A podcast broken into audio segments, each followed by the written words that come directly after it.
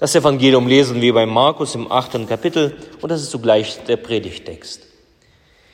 Ehre sei dir.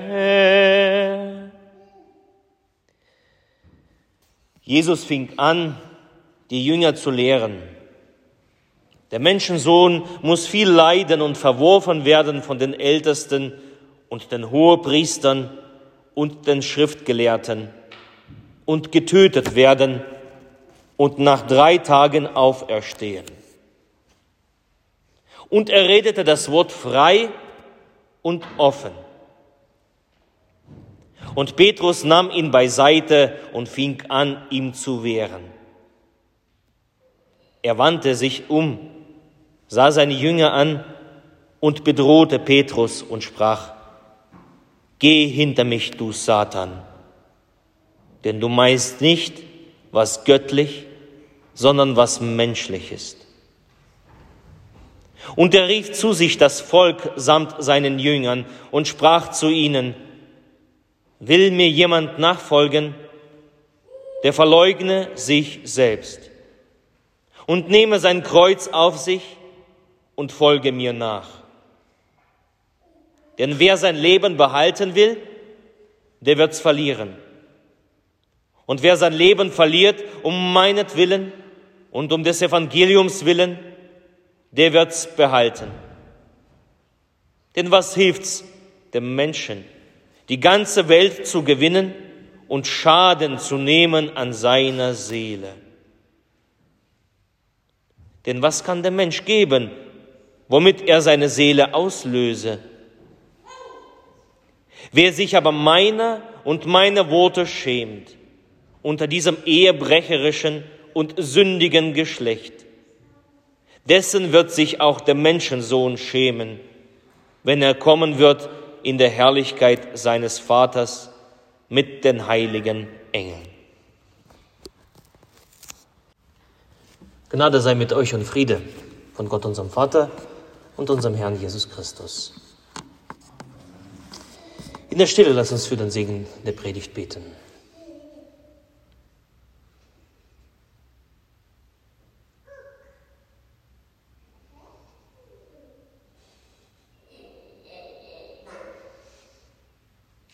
Herr, dein Wort ist meines Fußes Leuchte und ein Licht auf meinem Wege. Amen. Ich habe meine Predigt genannt, menschlicher und göttlicher Weg zum Leben. Und Petrus nahm ihn beiseite und fing an, ihm zu wehren. Es ist ein Zerplatzen aller menschlichen Träume. Was wir hier heraushören, ist ein entsetzter Petrus. Er nimmt Jesus zur Seite und will das Ruder im letzten Moment herumreißen.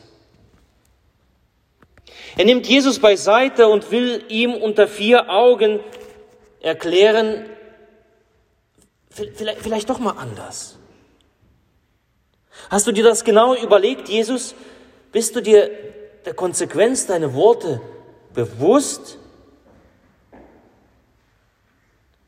Das soll so nicht sein.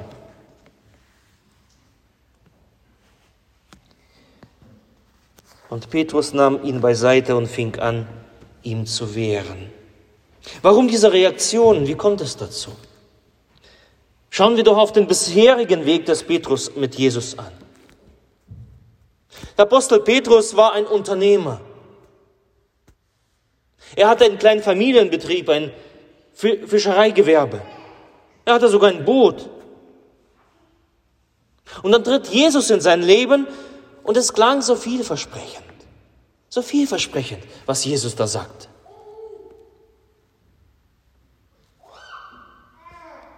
Und da gibt er alles auf, seinen Betrieb, seinen Broterwerb, seine Sicherheit, sogar seine Familie, und wenn jemand sowas tut, dann erwartet er ja stattdessen etwas Größeres zu bekommen als das, was er verloren hat. Einen größeren Erfolg für sein Leben. Was hat sich Petrus davon versprochen, mit Jesus unterwegs zu sein? Vielleicht mehr Anerkennung, mehr Freude, mehr Liebe, mehr erfülltes Leben. Und das sah von Beginn an gar nicht so schlecht aus für den Petrus. Der Aktienkurs, der stand ganz weit oben. Denn Petrus erlebt Wunder. Seine Kameraden mit ihm sind erstaunt über die Heilungen. Er sieht, dass alles und alle irgendwie in Bewegung geraten. Von, von, von Jesus redet plötzlich jeder. Er sieht, wie Jesus die Naturgewalten beherrscht. Er stillt den Sturm, er vermehrt das Brot. Ja, Petrus kann sogar mit Hilfe von Jesus auf dem Wasser laufen. Das hatten wir vor ein paar Wochen. Für Petrus eigentlich eine Glückssträhne. Er war zur rechten Zeit am rechten Ort, am rechten Mann. Und zudem bekennt er sich sogar zu diesem Jesus. Ein paar Verse vorher lesen wir, du bist der Erlöser, du bist der Messias. Er bekennt sich zu diesem Jesus. Und wer weiß, was für ihn noch rausspringt, mit einem verheißenen Messias und Erlöser an der Seite durch die Welt zu laufen. Vielleicht ein guter Posten in dem Friedensreich Christi, Jesu, man weiß es nicht. In Jerusalem. Zum engsten Vertrauten Jesu dazuzugehören, zu einem Menschen, der Einfluss hat. Hat Petrus drauf gesetzt? Ein angesehener Minister, des großen Friedefürsten? Was hat, was hat Petrus erwartet? Was schwankt mit, in ihm mit, als er losgezogen ist?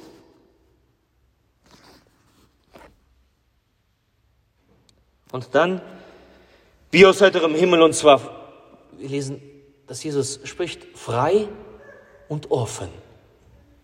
Also er war frei von, von, von irgendwelchen Bindungen, er war frei von dem, was Menschen über ihn denken, was Petrus über ihn denkt, was die Jünger über ihn denken. Er war frei in seiner Rede.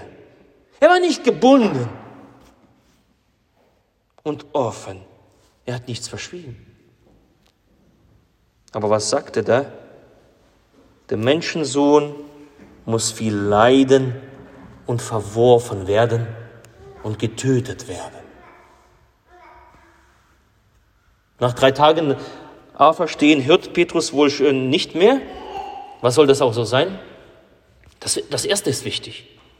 Denn Petrus sieht seine Fälle davon schwimmen. Entsetzen. Diese Ansage macht einen Strich durch die menschlichen Hoffnungen und Träume. Und Jesus betont genau das Gegenteil, was Petrus sich vielleicht erhofft hatte. Statt Erfolg und Freude Leid. Nicht Anerkennung und Liebe, sondern Verwerfung. Statt Leben den Tod. Jesus zerstört hier den Traum von Petrus. Wir sehen hier, wie es ist, wenn einem Menschen alles entgleitet. Und bloß nicht Jesus. Komm her, unter vier Augen. Wir sind doch Freunde. Wir vertrauen uns. Hast du das wirklich ernst gemeint? Geh weg von mir, Satan. Denn du meinst nicht, was göttlich ist, sondern menschlich.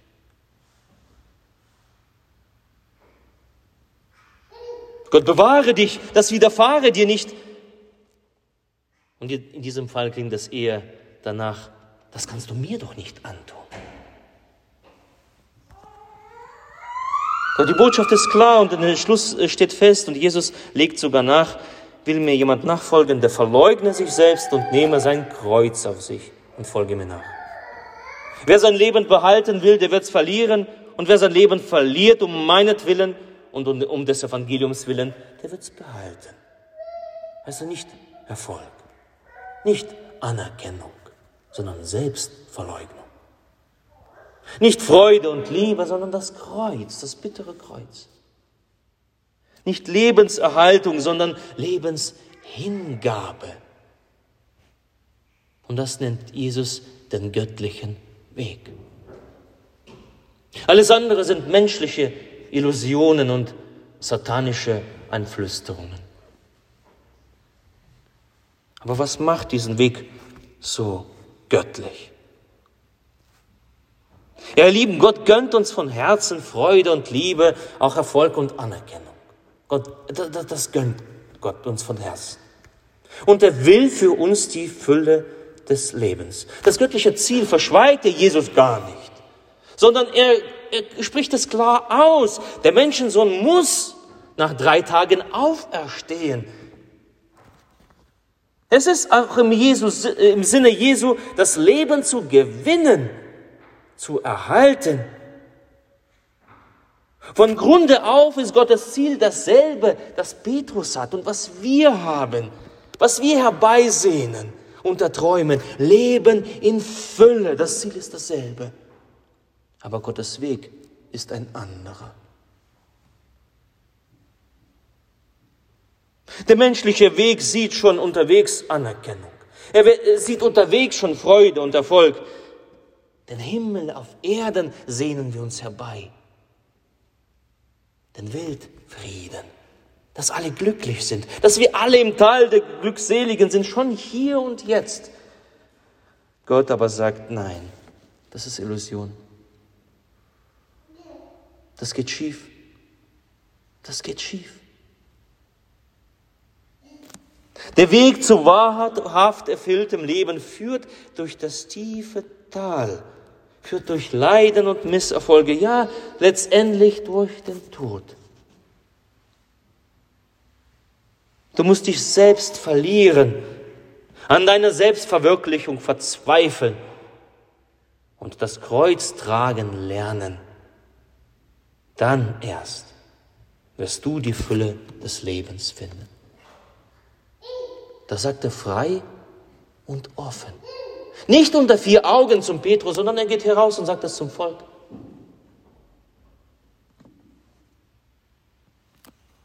Der menschliche Weg, der Reichtum, der Wohlstand, die Lust, die Freude dieses Lebens treiben die Menschen weg von Gott und davon weiß Jesus.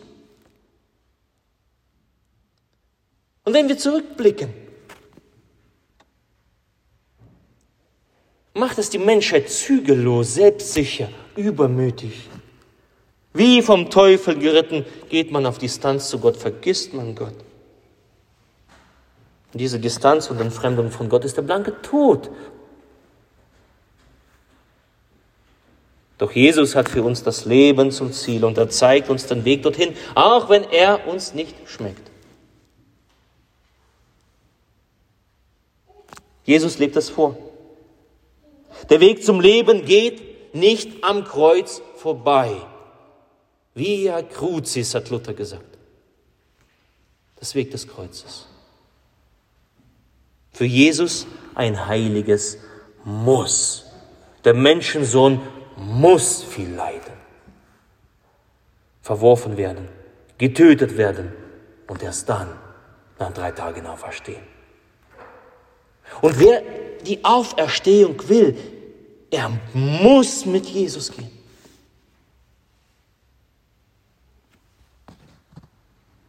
Der an sich selbst zweifelnde, der an den gekreuzigten Christus glaubende, der Christus auf seinem Weg folgende, der findet Leben in Fülle, der hat das ewige Leben.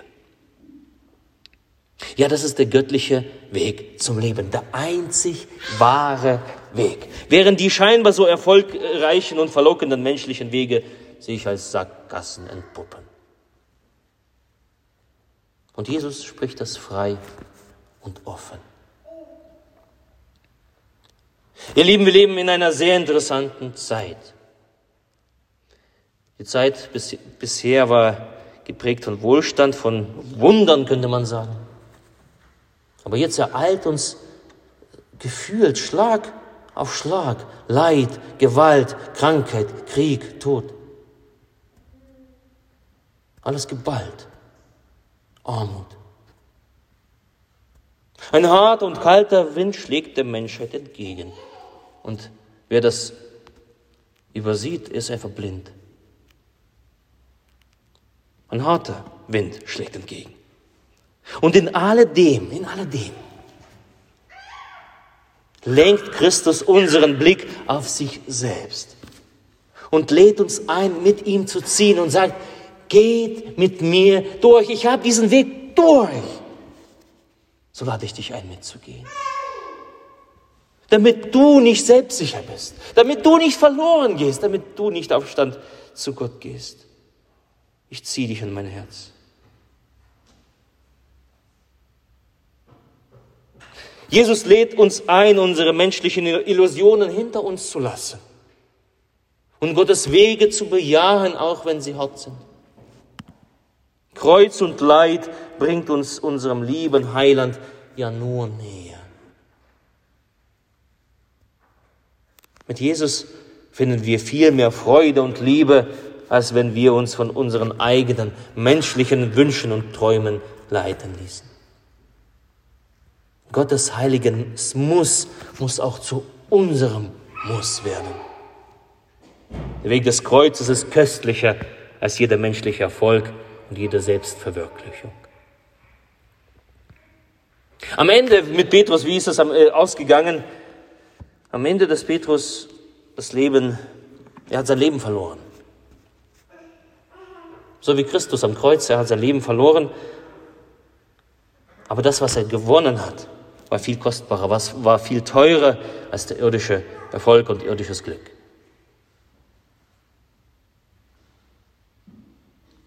Wie wird unser Ende sein? Das entscheidest du.